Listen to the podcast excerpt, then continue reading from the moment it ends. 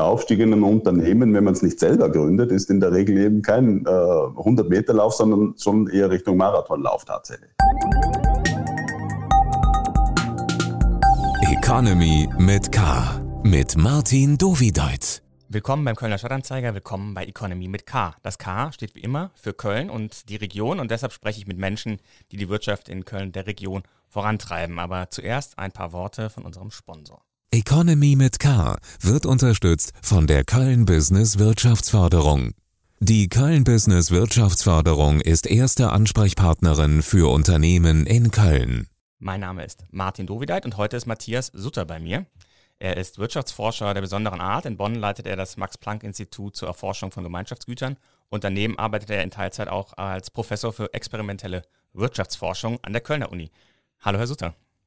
Guten Tag, Herr Dovideit. Ja, ich möchte mit Ihnen vor allem über Ihre Arbeit sprechen, die sich mit der Arbeitswelt im Berufsalltag beschäftigt. Der Tag der Arbeit steht vor der Tür. Ähm, aber geben Sie unseren Hörern doch erstmal vielleicht kurz einen Einblick, was das überhaupt bedeutet, experimentelle Wirtschaftsforschung. Die experimentelle Wirtschaftsforschung ist ein relativ neues Teilgebiet der Wirtschaftswissenschaften und im Grunde ist die Idee dahinter ähnlich wie in den Naturwissenschaften, dass wir unter kontrollierten Bedingungen Abläufe studieren. So wie wenn Sie äh, als äh, Newton zum Beispiel unter Baum liegen und sehen, dass die Schwerkraft den Apfel nach unten fällt, versuchen wir kontrolliert zum Schauen, was passiert, wenn wir eine Rahmenbedingung ändern, zum Beispiel jetzt bei Newton den Baum höher machen würden, fällt er dann schneller auf den Boden äh, oder wenn er eben nicht so hoch ist, kürzer. In unserem konkreten Fall geht es natürlich um wirtschaftliche Fragestellungen und beispielsweise beschreibe ich in meinem neuesten Buch eine Studie, wo wir ein Callcenter aufgesetzt haben und uns der Frage nach, äh, die, uns die Frage beschäftigt hat, wirken unfaire Kündigungen im Vergleich zu gut argumentierten und gerechtfertigten Kündigungen auf die Arbeitsproduktivität von Leuten, die gar nicht davon betroffen sind.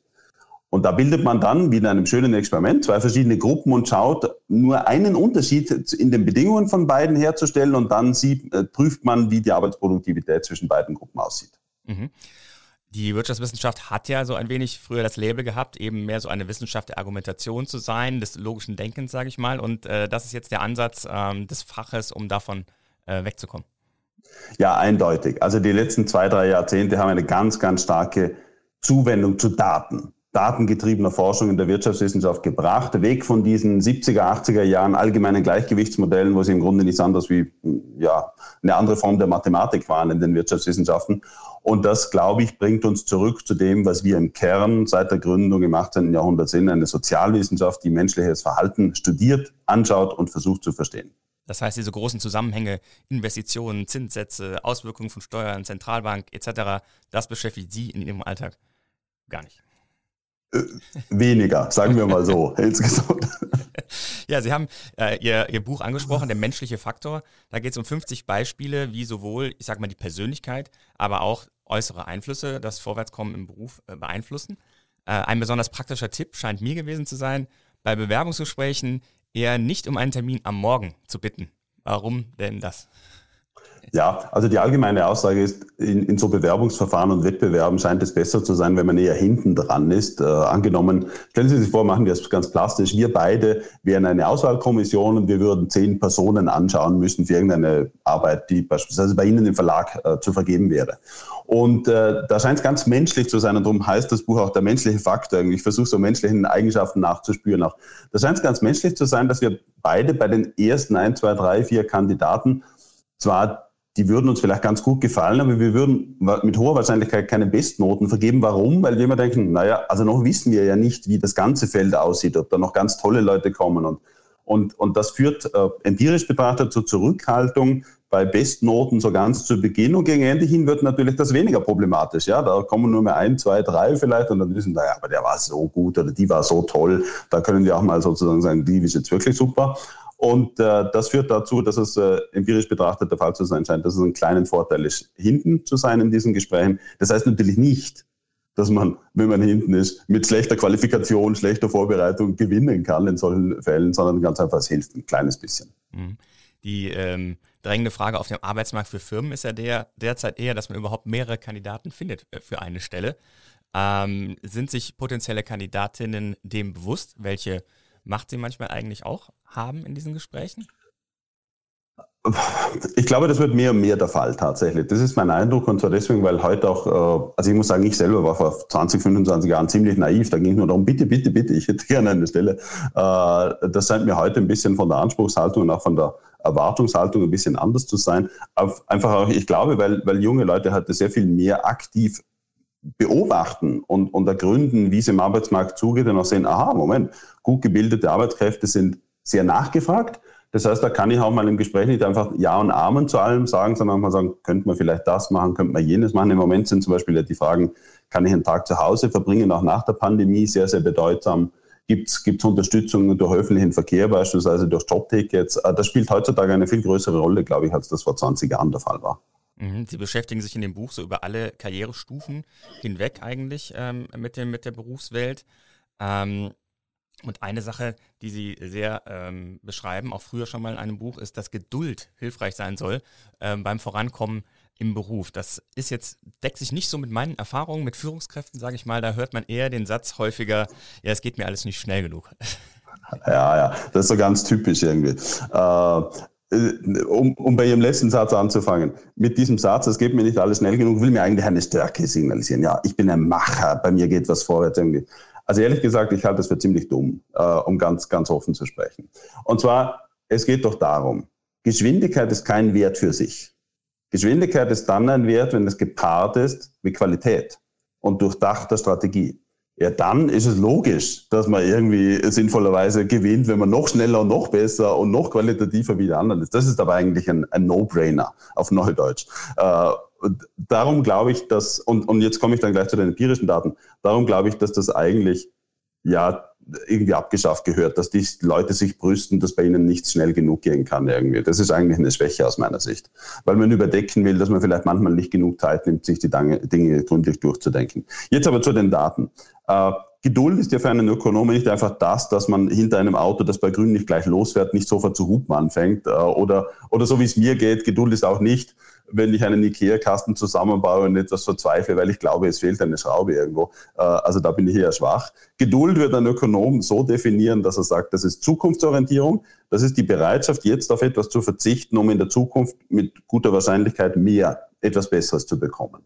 Äh, ganz einfach formuliert, will jemand 10 Euro heute oder 11 Euro morgen, die Zukunftsorientiere wäre 11 Euro morgen, aber da muss man warten, das ist unangenehm. Ähnlich wie ein schönes afrikanisches Sprichwort, Geduld ist ein Baum mit bitteren Wurzeln, der süße Früchte trägt. Ja, aber die Früchte, die Früchte dauern halt ein Weilchen. So, jetzt wissen wir aus den Daten, dass geduldigere, zukunftsorientiertere Menschen schneller eine Arbeitsstelle finden. Warum? Die investieren mehr Zeit in die Arbeitssuche und sind frustrationstoleranter. Jetzt wissen wir auch, dass Leute, wenn sie im Beruf drin sind und geduldiger sind, also die zum Beispiel die 11 Euro morgen und nicht die 10 Euro heute nehmen, dass die in anstrengenden Berufen länger durchhalten. Auch dazu gibt es ganz schöne, saubere Daten. Und es ist nun mal so, das Arbeitsleben ist nicht immer nur lustig. Das heißt, man muss da auch mal irgendwie über so eine Hürde drüber kommen insgesamt. Dann wissen wir auch, dass Geduld wichtig ist, um aufzusteigen. Also nicht nur durchzuhalten, sondern auch tatsächlich noch nach oben zu kommen. Auch das ist eine der wesentlichen Eigenschaften, um an die Unternehmensspitze zu kommen. Denn der Aufstieg in einem Unternehmen, wenn man es nicht selber gründet, ist in der Regel eben kein äh, 100-Meter-Lauf, sondern schon eher Richtung Marathonlauf tatsächlich. Das heißt, wenn man sich bei einer Beförderung übergangen fühlt, nicht fluchtartig das Feld räumen, sondern vielleicht eher sagen, okay, die nächste Gelegenheit kommt, oder? Genau, ja. Also das kann jetzt natürlich keine, keine eiserne Regel sein für alle Fälle, denn es kann zum Beispiel, wenn man übergangen würde, könnte das auch ein klares Signal sein, dass eine Firma nicht mit einem zufrieden ist, dann wird es auch beim nächsten Mal nichts passen. Da, da muss man schauen, praktisch woran es liegt natürlich. Aber ja, richtig ist, dass das sofortige Weglaufen äh, woanders hin gar nicht vorteilhaft ist. Erstens mal vergibt man die Chance in der Zukunft und zweitens, und jetzt kommt etwas dazu, was ich auch zu Beginn des Buches beschreibe, das häufige Weglaufen und das häufige Wechseln von Arbeitgebern wird, wenn man sich auf eine neue Stelle bewirbt, als illoyal, wenig kooperativ, wenig konsensfähig, wenig konfliktträchtig von Personalleiterinnen und Leitern wahrgenommen. Und auch das senkt die Chancen, dass man praktisch neue und gute Jobs bekommt. Mhm. Sie haben ja selbst äh, von einer Phase äh, eigener Arbeitslosigkeit am Beginn Ihrer äh, Karriere berichtet in dem Buch und meinen auch, dass Ihnen dabei Geduld geholfen hat, aus dieser Phase ähm, herauszukommen. Ja, sehr stark. In erster Linie, glaube ich, hat mir geholfen. Das war mein Wunschtraum, in der akademischen Welt zu bleiben äh, und nicht gleich aufzugeben. Ich hatte Angebote, äh, sogar für eine ausländische Botschaft zu arbeiten als Ökonom. Ich hatte Angebote, äh, in einem Energieunternehmen zu arbeiten. Aber ich wollte Wissenschaftler werden. Und äh, das hat geholfen, dieses Ziel bewusst und klar vor Augen zu haben, auch mal diese, ja, diese sehr unangenehme Zeit durchzustehen. Mhm. Die Frage, die viele derzeit interessiert, Sie hatten es eben schon angesprochen, kann ich einen Tag auch nach Ende der Pandemie zu Hause bleiben? Und die Unternehmen äh, plagt natürlich die Frage, ist Homeoffice jetzt gut oder schlecht äh, für meine Firma? Und äh, ein bisschen ähm, geben Sie zu, dass genau dazu eigentlich eine Antwort noch sehr schwierig äh, ist ähm, zu, zu geben als, als Forscher. Tatsächlich. Also und zwar deswegen, weil Natürlich durch die Pandemie haben wir jetzt erst massenhaft weltweit Homeoffice tatsächlich erlebt irgendwie. Und, und da werden jetzt in den nächsten ja, Monaten, kann man ganz sicher sogar sagen, ganz, ganz, ganz viele Studien entstehen, weil wir jetzt erstmals eine ganz, ganz breite Datenbasis haben. Was wir im Moment schon ein bisschen wissen, aber ich bin da ganz bei Ihnen, da muss man ein bisschen vorsichtig sein, äh, vielleicht noch ein, zwei Jahre warten, damit es wirklich äh, hundertprozentig auch so gilt, ist folgendes. Es scheint sehr viele Vorteile und Nachteile zu haben. Kurz zu den Vorteilen die Leute schätzen offensichtlich, dass man zu Hause ein bisschen flexibler seine Arbeitszeit einteilen kann. Äh, das ist gerade für Vereinbarkeit von Beruf und Familie oft hilfreich. Was ganz wichtig ist, was man ganz gerne übersieht, ist, dass ganz viel Lebenszeit gewonnen wird dadurch, dass die Leute nicht mehr pendeln müssen. Äh, das kann ich auch gut verstehen. Wenn man in einer großen Stadt wie Köln zum Beispiel von einem Eck zum anderen Eck fahren muss, dann, dann allein das schon dauert ewig und man gewinnt viel Zeit zu Hause. Äh, es ist insgesamt so, dass man auch in ganz vielen Studien sieht, wo man die Arbeiten sehr gut zu Hause machen kann, dass sogar die Leute produktiver sind. Das ist gut fürs Unternehmen und zwar deswegen, weil sie offensichtlich weniger Pausen machen. Was aber jetzt mehrere Studien, nicht nur die, die ich im Buch erwähne, mehrere Studien zeigen, ist, dass es schlecht für Be Beförderungen sein kann. Warum? Weil hier so ein bisschen dieses Augen aus den, Au aus den Augen, aus dem Sinn äh, zu, zum Tragen kommt. Aber nicht nur das, dass man jemand vergisst, sondern ich glaube, es, es steckt noch mehr dahinter. Wiederum, stellen Sie sich vor, wir beide müssten in unserem Unternehmen über eine Beförderung entscheiden. Da fühlen wir uns natürlich viel sicherer und wohler, dass wir glauben, wir treffen die richtige Person, wenn wir die auch immer wieder sehen, wie die mit anderen umgeht, wie die die motivieren kann, wie zuverlässig die ist, wie gut die die Arbeit einteilen kann. Und das sieht man halt aus dem Homeoffice sehr viel schwerer, weil man einfach sich kurz nur virtuell im Bildschirm sieht und das ist alles sehr viel reduzierter auf den Fokus, Agenda und das war's dann. Äh, und das ist, glaube ich, für die Beurteilung von menschlichen Führungsfähigkeiten sehr viel schwieriger. Mhm, weil eben diese Social Skills, die sozialen äh, Fähigkeiten ähm, nicht, nicht bewertbar sind.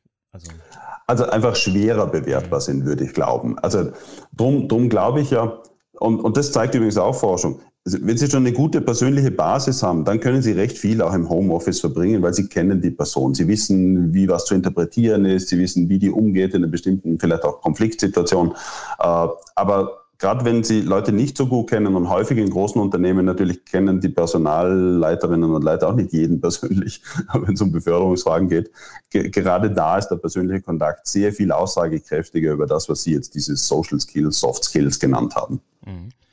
Auch äh, auf die Debatte nach der Anzahl weiblicher Führungskräfte äh, gehen Sie, äh, darauf gehen Sie auch ein in dem Buch. Da kommt ein bisschen die Erkenntnis raus, dass es eigentlich viel damit äh, zu tun hat, wie man als Kind sich schon entwickelt, ob man gerne Wettbewerbssituationen mag. Ist ein wenig ernüchternd. ja, ziemlich. Ja, das sehe ich auch so. Äh, wir haben ja gemeinsam mit der Daniela Glätzle-Rützler habe ich als erster geschaut, wo, wo, in welchem Alter setzen diese Geschlechterunterschiede ein, sich gerne an einem Wettbewerb auszusetzen, der einfach im Berufsleben wichtig ist. Ja, es fallen einem keine tollen Jobs irgendwie einfach so vom Himmel wie das Mann auf die Schulter rauf irgendwie, sondern da muss man sich auch manchmal bewähren und dann einfach diese unangenehme Wettbewerbssituation auch annehmen. Und was wir gefunden haben, ist, dass das schon im Kindergartenalter beginnt. Und das, das fand ich selber total verrückt. Also mit drei, vier Jahren mögen Burschen ganz offensichtlich Wettbewerber und Mädels finden das nicht so toll. Also im Schnitt natürlich jetzt wiederum betrachtet, nicht im Einzelfall. Dahinter steht aus meiner Sicht äh, etwas, was ich auch ein bisschen beschreibe, sind so kulturelle Normen eigentlich, äh, Erziehungsnormen, glaube ich auch sozusagen. Also kaum ein Mädchen wird aufgefordert, sich im, sich im Laufen mit einem anderen Mädchen zu messen, aber bei Burschen ist das ganz üblich. Also das sieht man auch, wenn man am Kinderspielplatz zum Beispiel geht. Und äh, das hat natürlich irgendwie wie so ein Gewöhnungseffekt, muss man ganz ehrlich sagen. Die gute Seite der Medaille ist jetzt, weil Sie gesagt haben, ist schon nüchtern. Die gute Seite der Medaille ist, wir wissen, dass wir diese Geschlechterunterschiede durch viel, viel Feedback auch reduzieren können. Also wenn Sie jetzt zum Beispiel angenommen, Sie hätten eine Tochter und, und die erlebt immer wieder, ja, eigentlich so schlecht läuft es gar nicht im Wettbewerb insgesamt, dann kann man die Erfahrung schaffen, dass das nichts ist, wo man sich scheuen muss, dass es nichts ist, was sozial unangebracht jetzt zum Beispiel für Frauen wäre. Und das reduziert diesen Geschlechterunterschied auch leicht. Also von dem her gibt es schon neben der Ernüchterung zum Glück auch einen konstruktiven Ansatz hier. Ja, und es ändert sich ja total, äh, wie ähm, Berufsbilder auch äh, jungen Mädchen äh, vermittelt werden. Allein schon die Spielfiguren, die es dann als Pilotin gibt, als äh, Chefärztin etc. Da tut sich ja auch äh, einiges. Ein sehr, bisschen, sehr stark, ja. Ein bisschen möchte ich auch äh, aber Generalkritik äußern, denn irgendwie hat es mir den Anschein in der, in der Forschung, dass da immer auf das Aufsteigen, höher kommen etc. Darum geht hauptsächlich. Auch die Experimente sind ja oft 10 Euro jetzt oder 12 Euro in der Zukunft, alles äh, sehr finanziell basiert. Aber also ich würde sagen, Millionen von Arbeitnehmerinnen und Arbeitnehmern ist sowas gar nicht so wichtig. Denen geht es mehr um Arbeitsumfeld, Team Spirit, ähm, zunehmend ja auch die Mission des Unternehmens. Ist das, was ich da tue, nachhaltig? Äh, mache ich etwas, was einen für mich guten Zweck hat? Äh, geht das ein bisschen äh, unter in der Forschung? Äh, ist, ist persönlich in meinem konkreten Buch jetzt der menschliche Faktor oder worauf es im Berufsleben ankommt, nicht der Fall, wenn ich das persönlich sagen darf. Vielleicht sehe ich es jetzt verblendet in einer schönen rosa Brille. Nein, äh, um das zu sagen. Also ich glaube, es gehört zum Berufsleben dazu. Einstieg ist schwierig, ist ein Wettbewerb, es, es, es konkurrieren viele Leute um eine Stelle. Auch Aufstieg ist schwierig, gar keine Frage.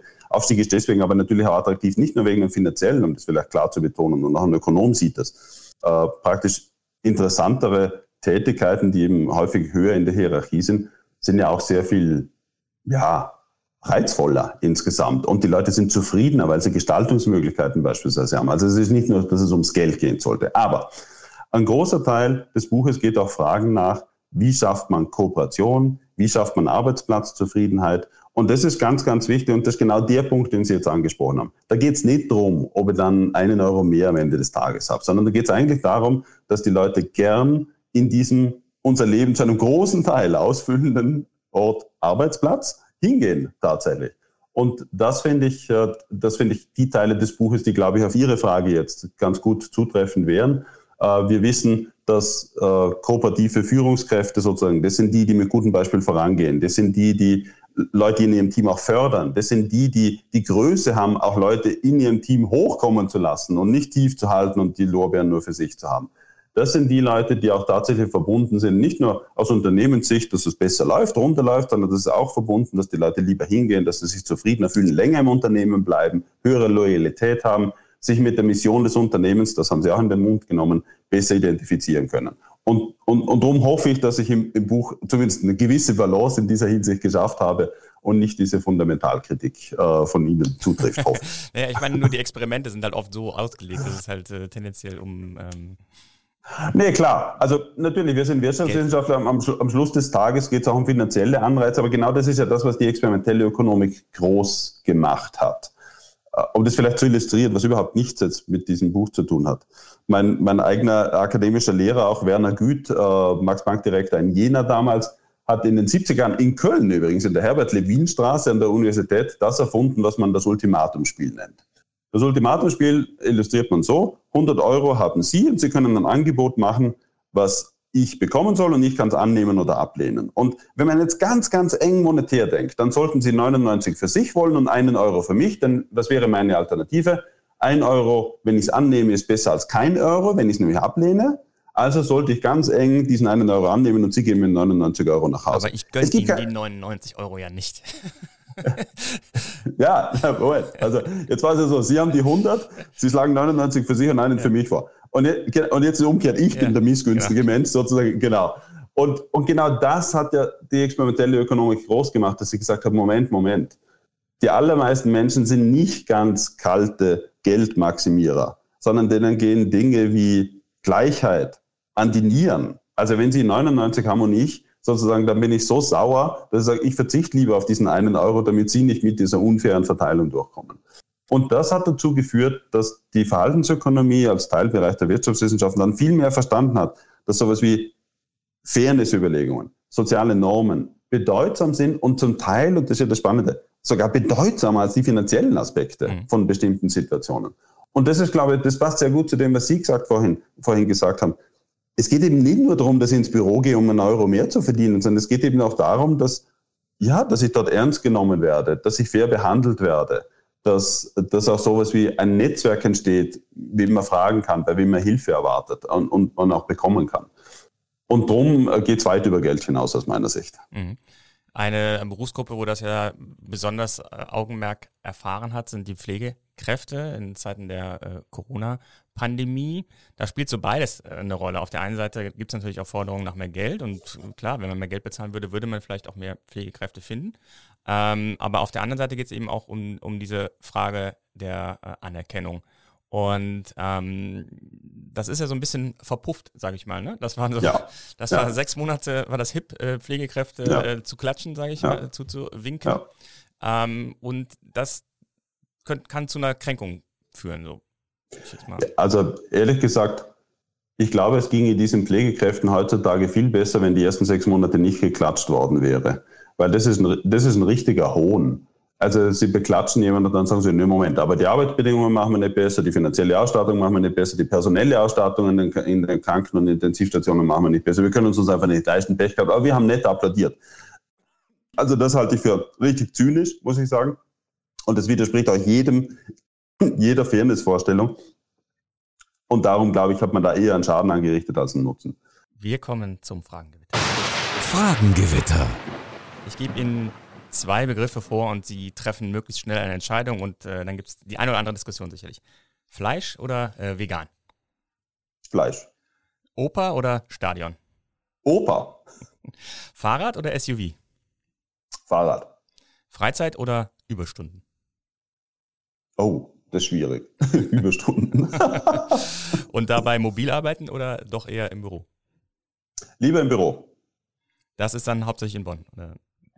Ja, genau, genau. Also jetzt in der Pandemie ist es schwieriger geworden, weil ich jetzt einfach zum Teil auch äh, durch geschlossene Grenzen auch in Österreich war.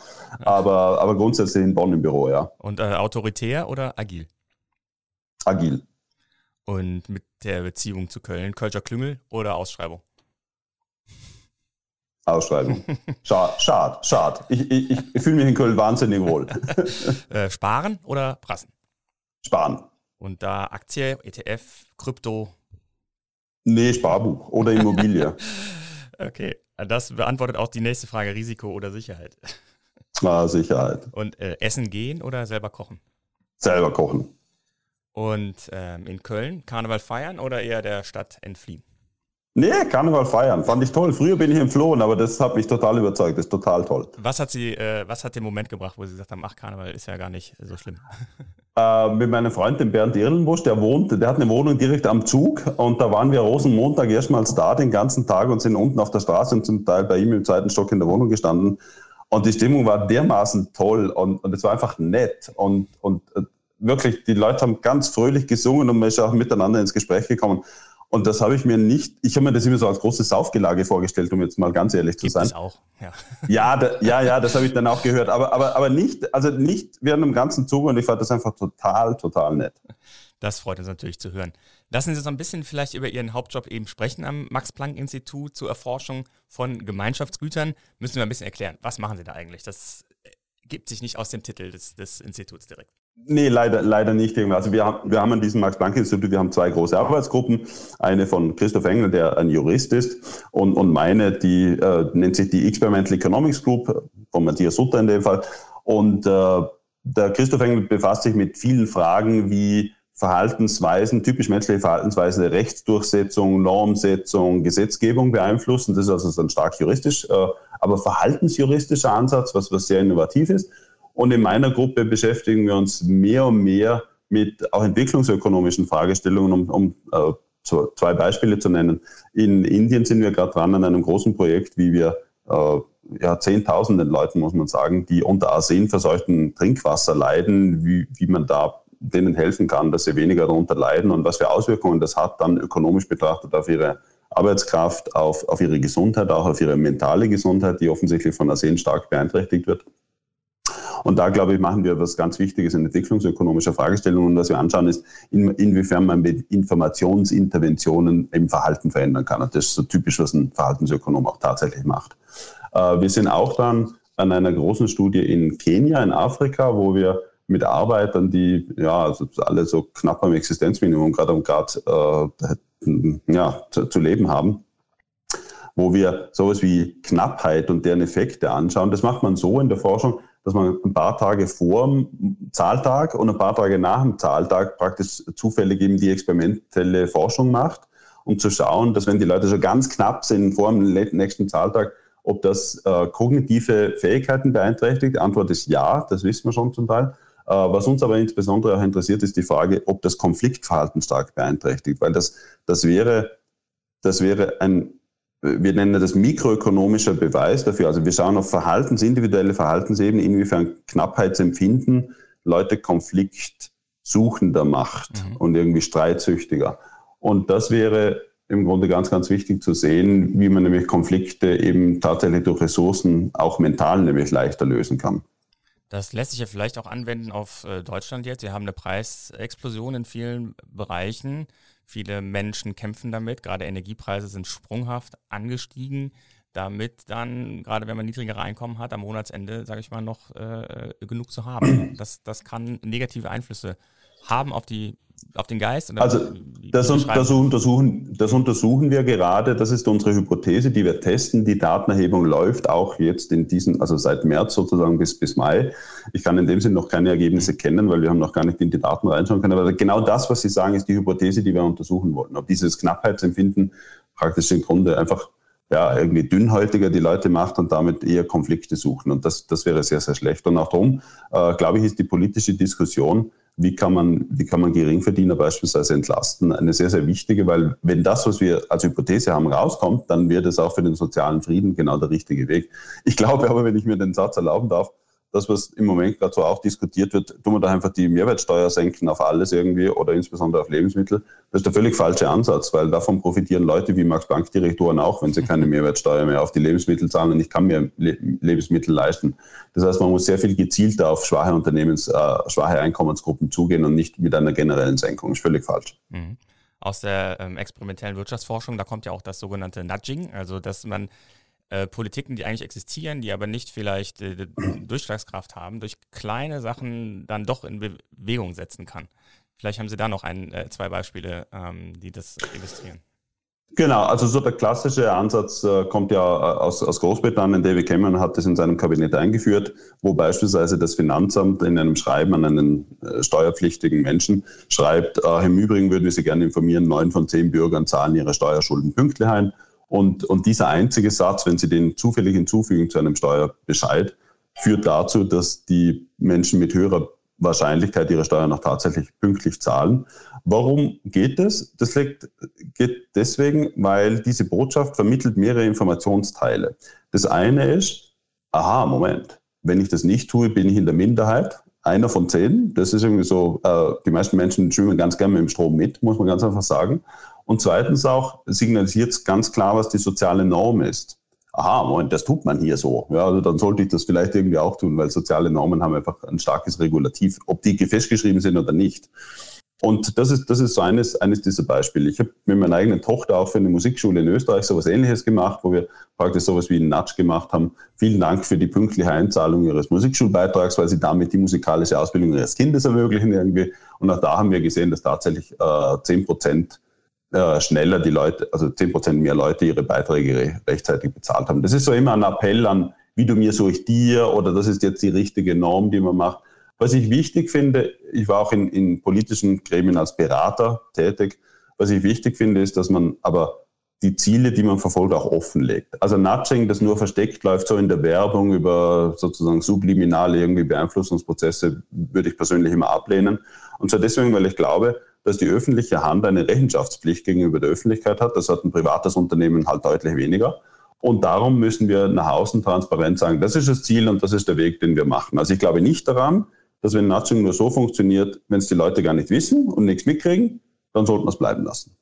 Es gibt ja so ein interessantes Beispiel, wo sowas mal quasi nach hinten losgegangen und belegt wurde. Der Kindergarten, der Eltern hatte, die zu spät die Kinder abgeholt haben und dann eine Strafe eingeführt hat. Äh, 10 Dollar, sage ich mal, oder 10 Euro, äh, wenn man das Kind zu, äh, äh, zu spät abholt. Und das äh, überraschende Ergebnis war, es wurden mehr Kinder später abgeholt.